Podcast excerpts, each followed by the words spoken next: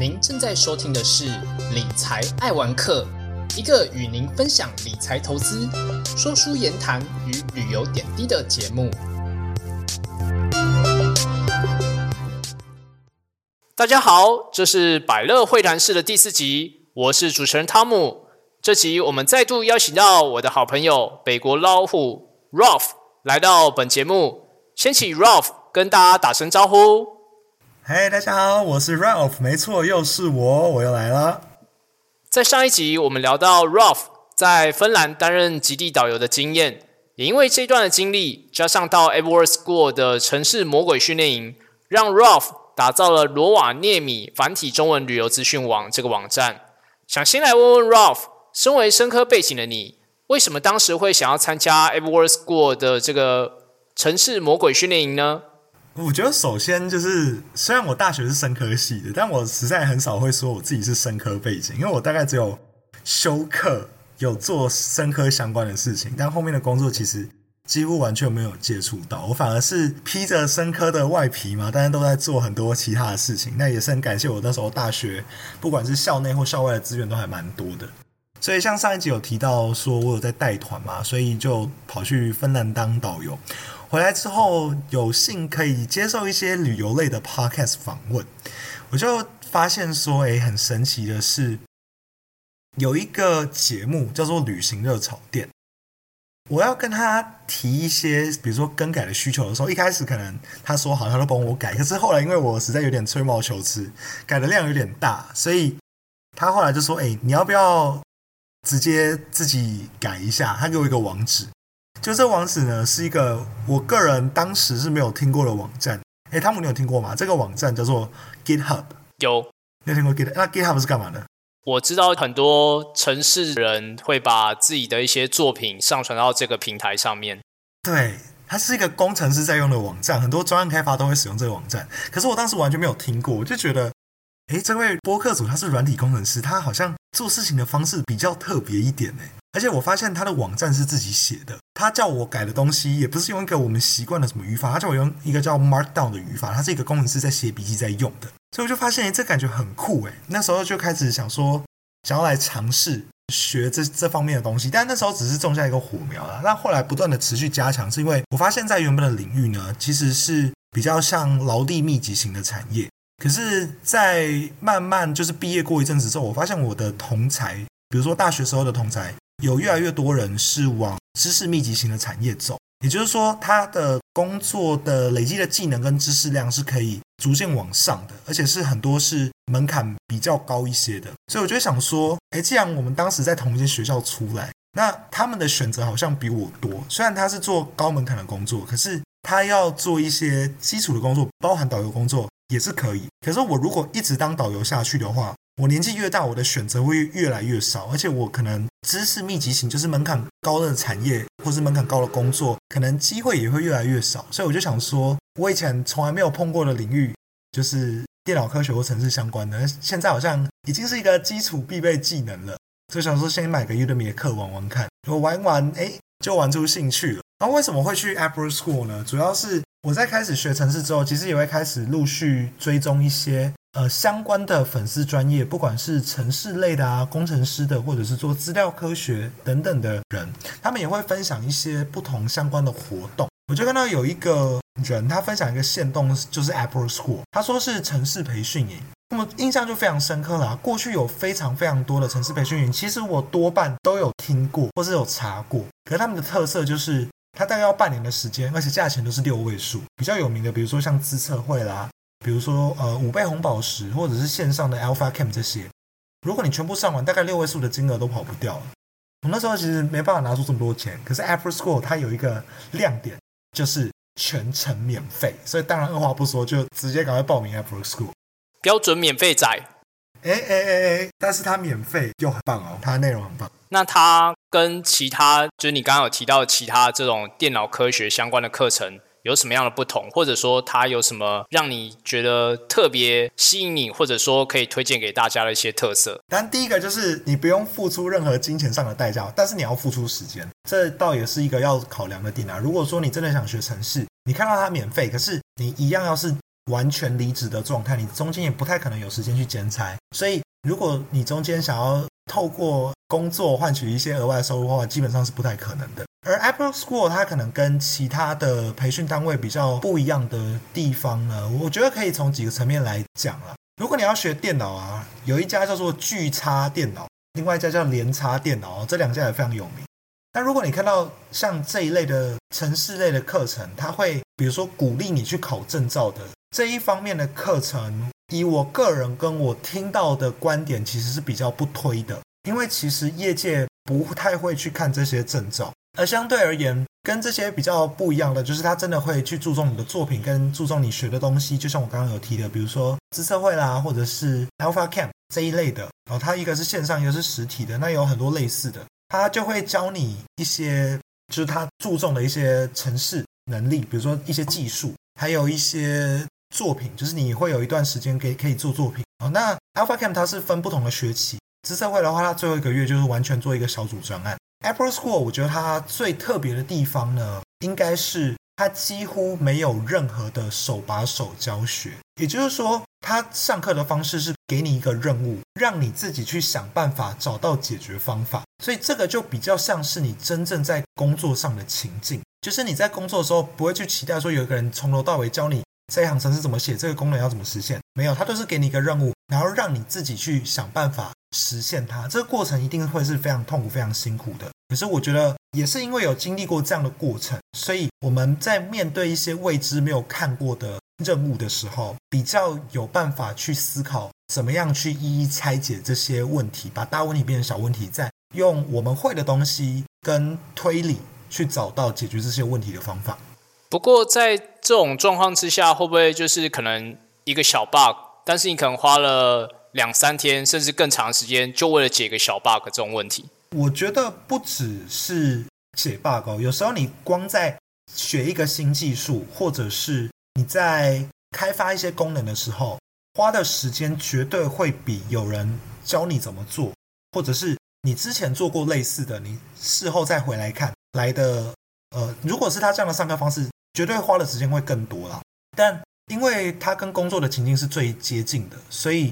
就有点一体两面，就是你一定会很辛苦，然后整个效率会比较慢。那甚至有时候你可能会感觉到你学的基础很不扎实，甚至你不确定你到底有没有学对东西，你就被迫去呃完成一个任务，去解决一个问题，或者是你问题已经解决了，但你其实没有办法很有把握说这个方法是不是一个合理正确的方法。有时候会有这个状况。了解，等于是说。你要达到同样的功能，但是可能有很多条的路径可以达成这个目标，这样子是这样意思吗？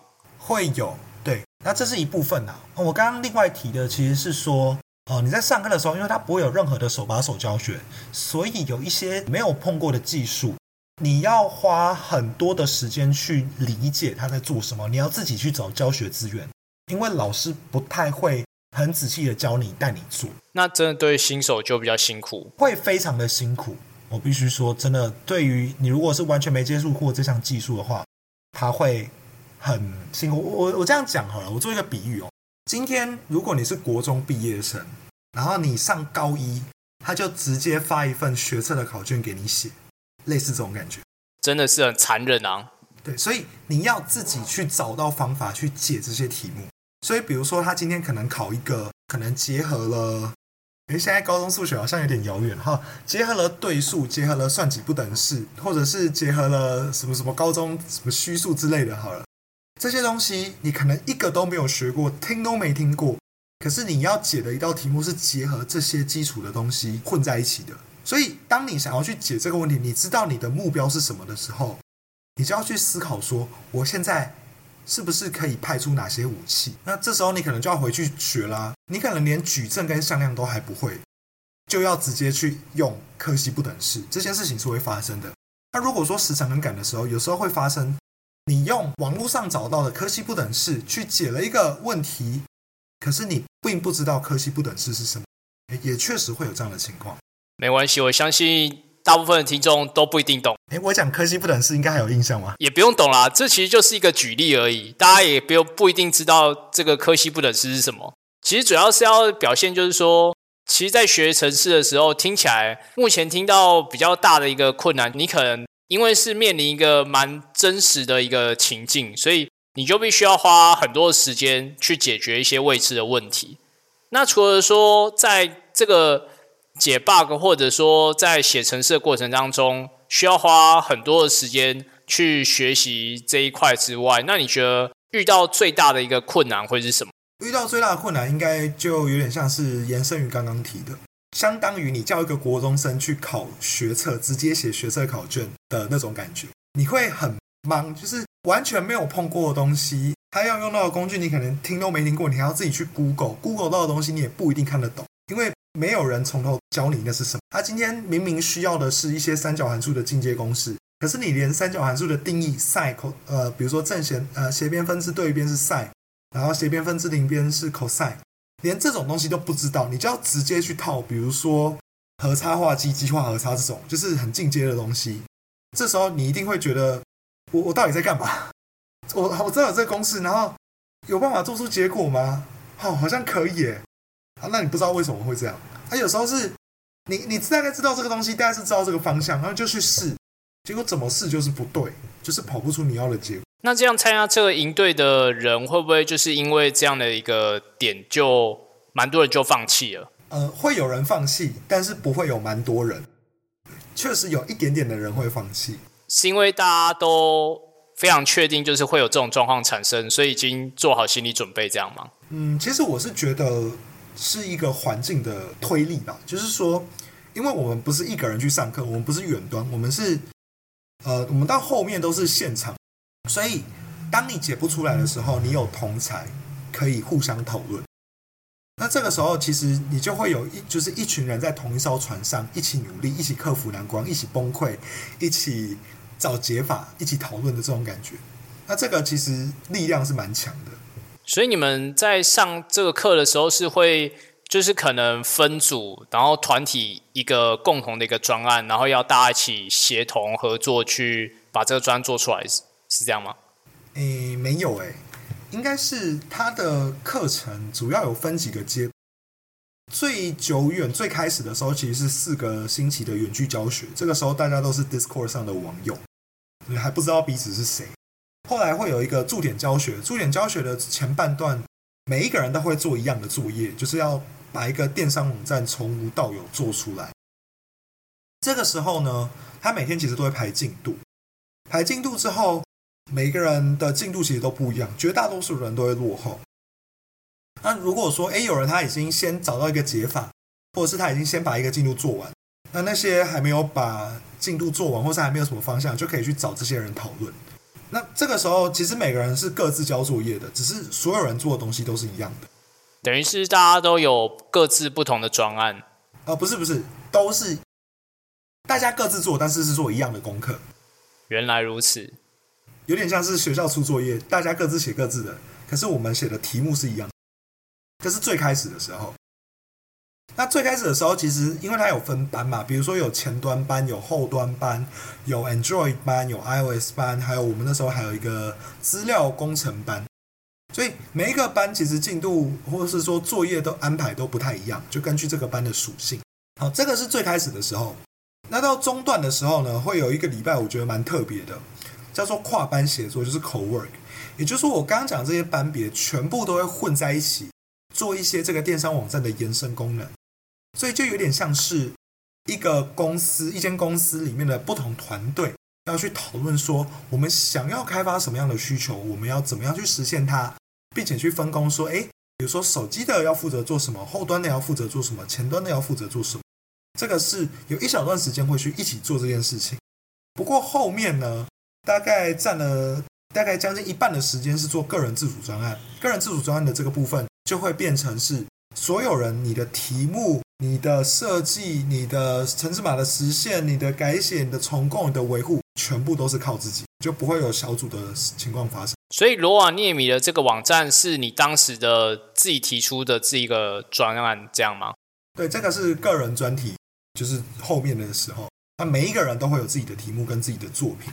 然后大家在各自凭这个作品去找工作。原来如此，哇，等于是这个专案其实就是应该说罗瓦涅米这个网站其实就是从 AppWorks 的这个个人专案开始，慢慢的成长茁壮起来。那当时在打造这个网站的时候，你认为是用了哪一些的城市，或者说会需要具备哪些城市的技能去打造这个网站？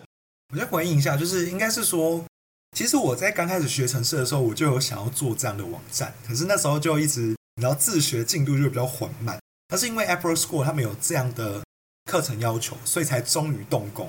如果说要做这个网站的话，其实你要看班别，像我是在前端班，你知道前端跟后端的差别吗？没有很知道。前端的话，那你知道 UI 吗？我知道，就是 User Interface 吗？User Interface 使用，对对对对对，使用者界面，就是你看到的画面长什么样子，这是 UI。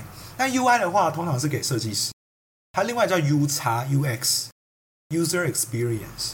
就是说，你使用这个网站的时候，你点了什么按钮，可能会有什么反应，然后你滑到哪边啊，做了什么事，花束滚来滚去啊，或者是视窗移动哪里，它会产生什么样的画面出来？你可以怎么样跟这个网站互动啊？这种使用者体验呢，跟使呃 UI 有 UI 有时候搭配设计师啊，UI U 叉这种是属于比较偏前端的范畴，就是你可以看得到这个网页在做什么。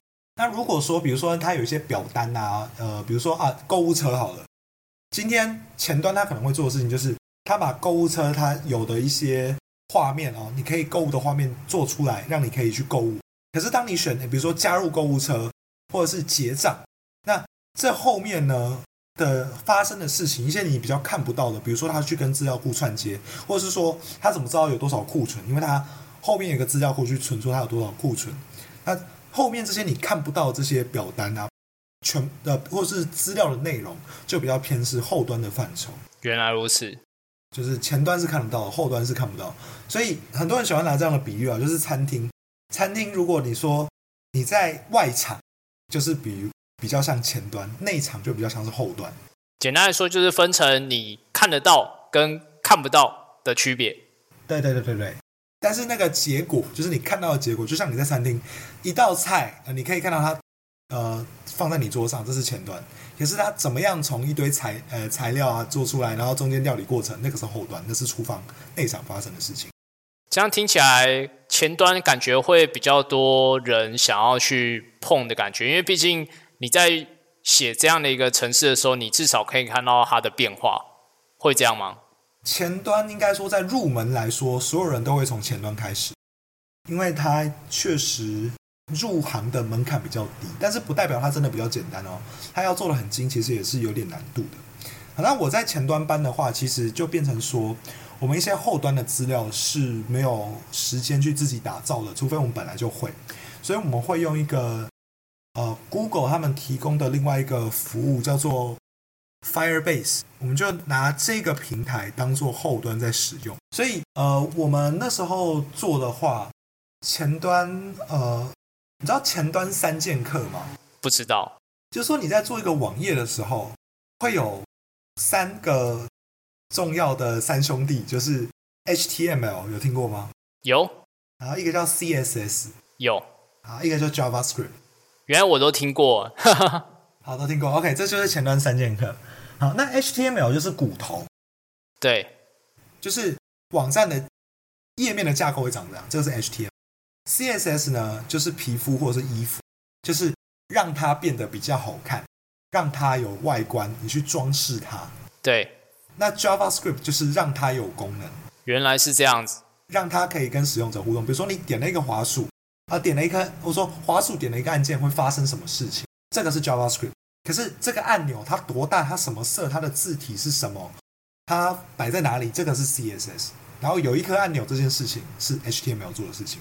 因为对于像我这种城市小白来说，有听过你刚刚前面提到的前端三剑客，但是其实我的印象就是这三个就是用来设计网页。其实听你说才知道，哦，原来是有分骨头、皮肤，然后跟它的功能。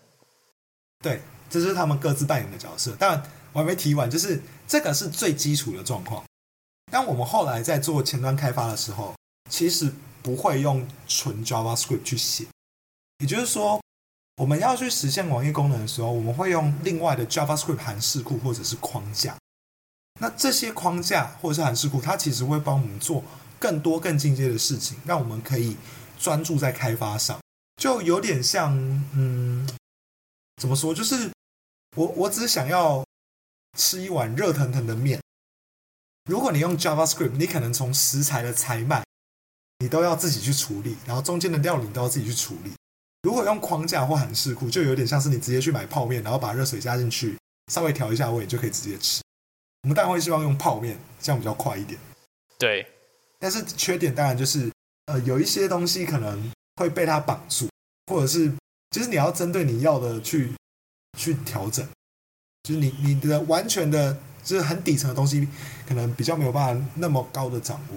原来是这样，所以我们要用这个泡面，就是前端的呃框架或是函式库啊，包含了三种哦，一种叫做 Angular。A N G U L A R，一种叫做 Vue V U E，还有另外一个最难的，但是最多人在用，叫做 React，就是反应的那个 React。好，感觉听到这边应该很多观众可能已经开始恍神了。好，那我我我大概难度就讲到先讲到这边啦。反正我们是用 React 去开发的，就是说我们并不会用纯 JavaScript 去写，我们是用啊。泡面，我们是拿泡面去做这个网页，这样了解，等于是说至少让你的食物有这个美味的感觉啦，不会说就是没有味道这样。哎，也不是没有味道，就是让我们不用说每一个想要完成的功能都要很仔细的去把细节一步一步的写出来。我们可以说，哎，我想要做这个。然后就直接哦，稍微写更简单的程式吧，可能很少行就可以达到一样的效果，因为它背后其实帮我们做了很多事情。原来如此，这个就是框架或函数库在做的事情。那对于就是没有学过城市，像我这种城市小白的人，想要学城市的这些，可能跟我一样的这些听众朋友们，那 Ralph，你有没有什么样的一些建议可以可以提供给我们的听众朋友？学城市的话。我觉得看你想要学到什么程度，因为如果你只是单纯想要当前端，或是单纯写一个网页，这件事情门槛非常的低。你不管在哈号啊，在 Udacity，在 Udemy，甚至 Udemy 很多时候上课只要三百多块就有，你就可以买到一门课了。或者是很多很多呃免费的 YouTube 都有，就有很多那种。城市教学课程，而你跟着做，其实一定都做得出一些东西来。可是如果你要走的长远，那就会有一些很无聊的地方会出现，比如说资料结构，比如说演算法，甚至你要去了解一些作业系统。那这些东西其实都是比较深，而且相对抽象且无聊的东西。了解，等于是说，或许也可以从类似 a b o r Score 的这个营队的方式，就是说。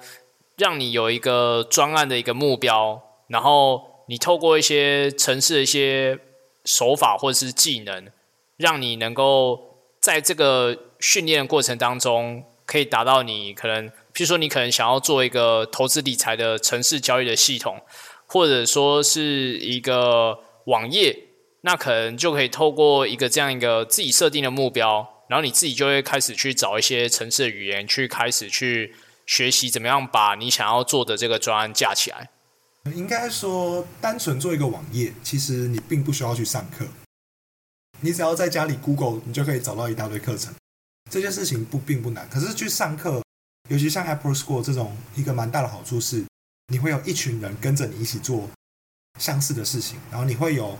团队协作的空间，像我们也有做专案开发，也会跑一个叫做敏捷式开发，你就可以体验出相关产业的专案开发流程。啊，这个是你自己学没有办法去体验到。那如果说真的想要走的比较长远，那会建议还是要有学历。了解，谢谢 Ralph 的分享啊。就是刚 Ralph 也有提到，就是说等于是。其实真的要学习城市的话，其实可以从可能很前端、比较基础的这些城市的语言开始慢慢学。那如果说真的要了解到很底层的话，就可以再往就是更广泛的这个面向去学。就很像说，你在料理的时候，你可能一开始是从学煮泡面开始，但是到后来，你也许会想要去更加去认识说这道菜背后的食材是什么，那这些食材又是从哪里来，就可以去更深入的去学习这些不同有相关的这些领域。对，但是到这一块其实就会蛮无聊的，必须说，就是它有时候会牵扯到蛮多数学的，所以呃，其实也很多人，尤其是透过培训班出来的人，并没有很注重到这一块。但是这样，其实你还是有办法工作，你要做一些专案开发，都还是有办法处理。但据据说啦，因为我自己还没有实际真正面对到，但是有可能你没有办法做到很深，就是有一些。比较需要一些相关知识面的东西，你可能就没有办法参与到，但就是只是少一些机会啊，你还是有很多工作可以做。那有一些公司如果是会看学历的话，可能培训班出来了还是会吃亏。对，我知道 Ralph 有在这个学习城市的过程当中有做一些笔记，那是不是可以顺便推一下这个 Ralph 自己的这个自学笔记呢？啊，可以啊，可以啊！我最近其实，在搬家当中，原本是跟我的北国老虎的 Medium 是放在一起的，但我觉得软性的跟这种硬的东西，如果都混在一起，其实有点让人读的不是很舒服。所以我现在有在搬家，其中搬到一个是我的技术笔记，是在 Tech Bridge，在呃，我到时候可能可以放在资讯栏里面看到相关的连接。另外也有一个新的 Medium 叫做拉尔夫的技术随笔。上面的内容，嗯，目前比较初级的话是离散数学，还有 JavaScript 的一些应用跟资料结构，还有演算法。里面有呃有一些东西，其实还真的是需要动一些脑筋才能够理解。我当时是觉得这些东西真的有点难，所以想说写一些笔记当记录呢，以后复习的话也会比较快。对，虽然连我这种城市小白听到这些专有名词。也会觉得蛮困难的，不过呢，还好 Ralph 非常好心的在学习过程当中有整理一些笔记。那之后的话，Ralph 也会持续的更新，所以呢，之后也会把刚 Ralph 所提到这个网站连接贴到我们这一集的这个资讯栏，所以到时候有兴趣的听众朋友们也可以再关注一下。我很好奇，到底有多少人会有兴趣，因为。要不是我有时候真的要用到，不然我自己也不会很想要主动的去看这些东西，真的是蛮硬的。相信还是有这类型的听众啦，只是可能也许没有那么多，不过我相信还是有这类的人存在的啦。非常的理论啊，但如果你是本科的话，这些东西就一定都要会，而且算是很简单的东西，很基本。对，等于是一个小小的干货啦。那至于。对于大家的帮助有多少的话，就到时候就来看这个网站，你就会知道了。你说我的笔记吗？对啊，哈哈哈可以啊，可以啊，我先贴给你看哦。哎，你有看过？呃，还没，没关系，等一下再贴一下好了，对吧？那其实今天很谢谢 Ralph，就是透过这样一个方式来跟我们大家去分享。就是说，从原本的上一集提到在芬兰当极地导游的经验，然后再到这一集分享了这个罗瓦涅米这个网站背后的一段小故事。那最后呢，如果你对于这一集有什么样的想法或者说是看法的话，也可以在留言或者说是私讯 F 一粉砖或者说是 IG 跟我们说。那最后呢？还是要再次谢谢 Ralph 的分享，那我们就下一期再见喽，拜拜。好，谢谢汤姆，拜拜，大家拜拜。